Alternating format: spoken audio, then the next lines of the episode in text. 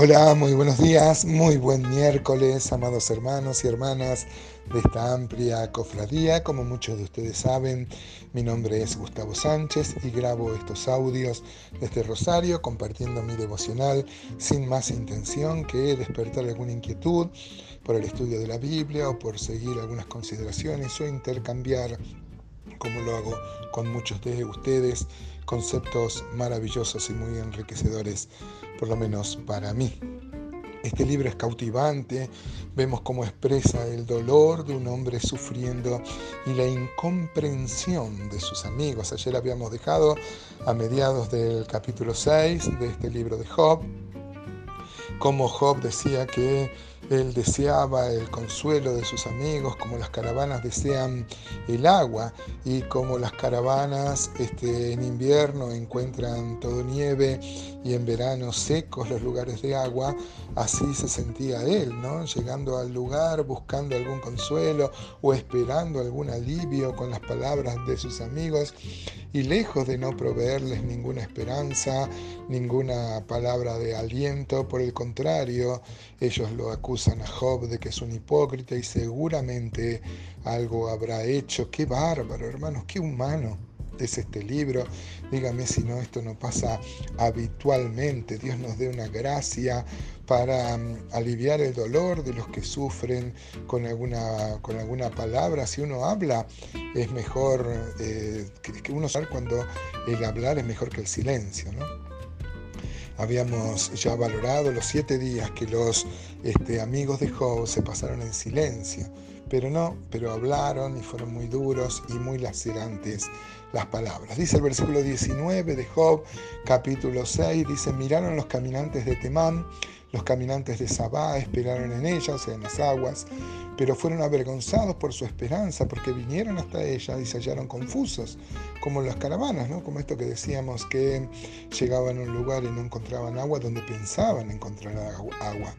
Ahora, ciertamente como ella sois vosotros, pues habéis visto el tormento y teméis. Miren, este, las palabras de Job son muy irónicas porque este, y con las metáforas, vieron que las metáforas tienen ese poder, no es lo mismo decir que hay sequía que decir la tierra está sedienta.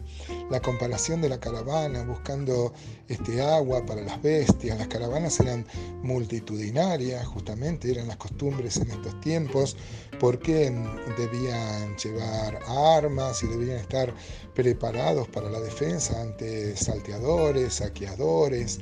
Así que las caravanas eran como una fortaleza, ¿no? Pero necesitaban el agua, claro que sí.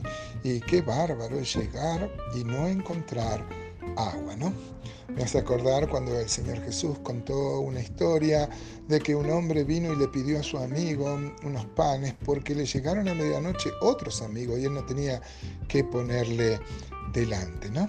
A veces, hermanos, este, estamos cerca del dolor, Dios nos permite estar cerca del dolor y es para que seamos fuentes de sanidad, trayendo la palabra justa. Para eso eh, debemos orar y que Dios nos asista con la gracia de poder llegar con la palabra de consuelo. ¿no? A veces, digamos, a medianoche, en medio de la noche, de la oscuridad, de la prueba, alguien viene a nosotros y nosotros no tenemos ni siquiera un pan para ponerle delante, ¿no? ni agua como las caravanas que está citando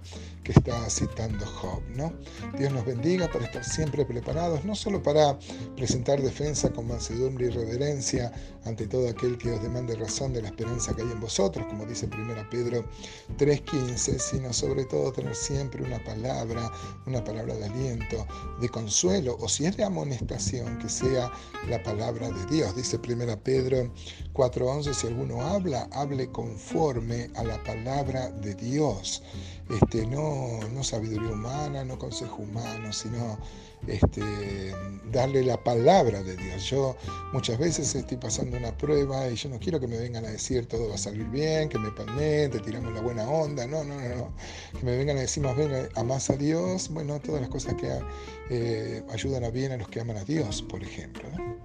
Bueno, dice el versículo 22 de Job 6, os he dicho yo, traedme y pagad por mí de vuestra hacienda, libradme de la mano del opresor y redimirme del poder de los violentos. Eh, le dice, pero al final yo les pedí algo, les pedí plata, les pedí que repongan lo que he perdido. No, dice, yo solo esperaba palabras de consuelo.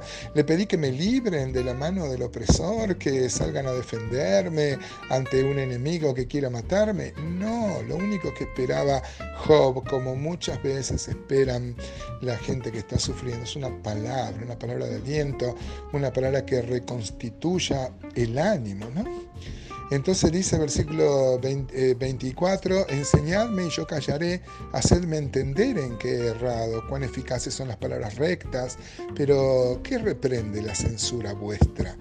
O sea, está reconociendo Job, qué importante, si yo hubiera pecado, claro, haces bien en venir y en decir y en, decirme eh, que, he pecado, pero ¿en qué he pecado? Decime, díganme, Job, ¿no? ¿En qué he pecado? Este, en cambio ustedes me censuran eh, y me reprenden sin pensar. Dice el versículo 26, pensáis censurar palabras y los discursos de un desesperado que son como el viento. También os arrojáis sobre el huérfano y caváis un hoyo para vuestro amigo. Miren, este, es como aquel que se abusa de un huérfano. Las palabras, así las ve Job, ¿no? Acá uno está eh, entendiendo qué sentía Job ante el supuesto consuelo de sus amigos. Eh, no, está diciendo, son como el que ataca al huérfano o el que cava una, un hoyo, como se hacían las trampas eh, y se cubrían con ramas. Ustedes me quieren hacer caer encima de lo que estoy pasando, me quieren, me quieren hacer caer en una trampa, en un hoyo. Este, dice versículo 28. 27 eh, dice, también os arrojáis sobre el huérfano, este que leímos, y caváis un hoyo para vuestro amigo. Ahora pues, si queréis, miradme y ved si digo mentira delante de vosotros. Volved ahora y no haya iniquidad, volved aún a considerar mi justicia en esto. ¿Hay iniquidad en mi lengua? ¿Acaso no podré, no puede mi paladar discernir las cosas inicuas, está diciendo Job, este, váyanse, consideren ustedes y vuelvan.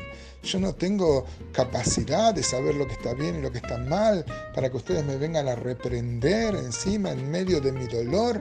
Qué bárbaro, hermanos, qué, qué elocuente que es Job al describir su dolor y, la falta de respuesta eh, edificante de sus amigos. Dios nos libre, hermanos, de ser como estos amigos de, Job y Dios nos libre también de, de, dudar en nuestra fe cuando estamos pasando el dolor. Miren, el hombre es lo que es cuando está pasando una prueba. Ojalá seamos agentes de sanidad. La iglesia, como decía Ricardo Sangendrino, es una comunidad terapéutica. Y es verdad que a veces tenemos algunos elifaz adentro de la iglesia, pero Dios nos libre y podamos ser agentes de sanidad, de sanidad para el alma herida, para el alma que, que se duele, con mensaje de esperanza que solo el Evangelio puede traer.